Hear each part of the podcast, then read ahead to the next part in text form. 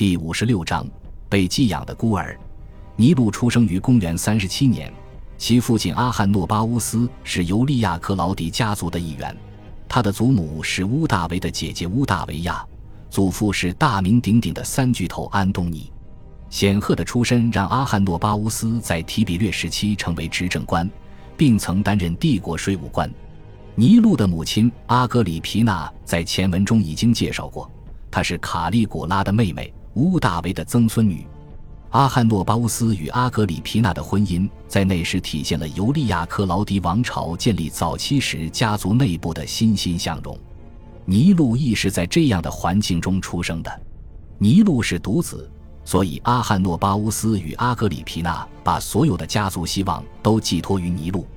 然而上天却与他们开了一个玩笑，就在尼禄出生的同年，他的叔公提比略病逝，暴虐成性的舅舅卡利古拉继位。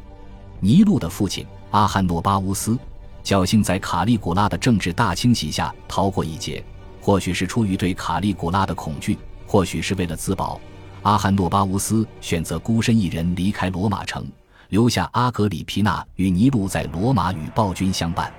公元三十九年至公元四十年间，阿汉诺巴乌斯于沿海小城皮吉尔病逝，孤儿寡母身居罗马城内。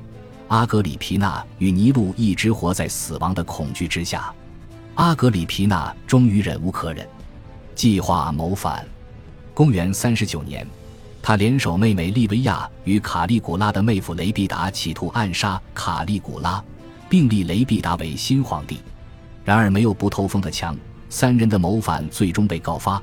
卡利古拉震怒之下，处死雷必达，并将自己的两个姐姐放逐出罗马城。不许再踏足城内半步。作为谋反的惩罚，卡利古拉没收了阿格里皮娜与阿汉诺巴乌斯的所有财产，并且剥夺了尼禄继承任何头衔与财产的权利。在这之上，卡利古拉不许尼禄与阿格里皮娜同行，并将尼禄交给姑妈图米提亚收养。就这样，三岁的尼禄被剥夺了与父母生活的权利。感谢您的收听。喜欢别忘了订阅加关注，主页有更多精彩内容。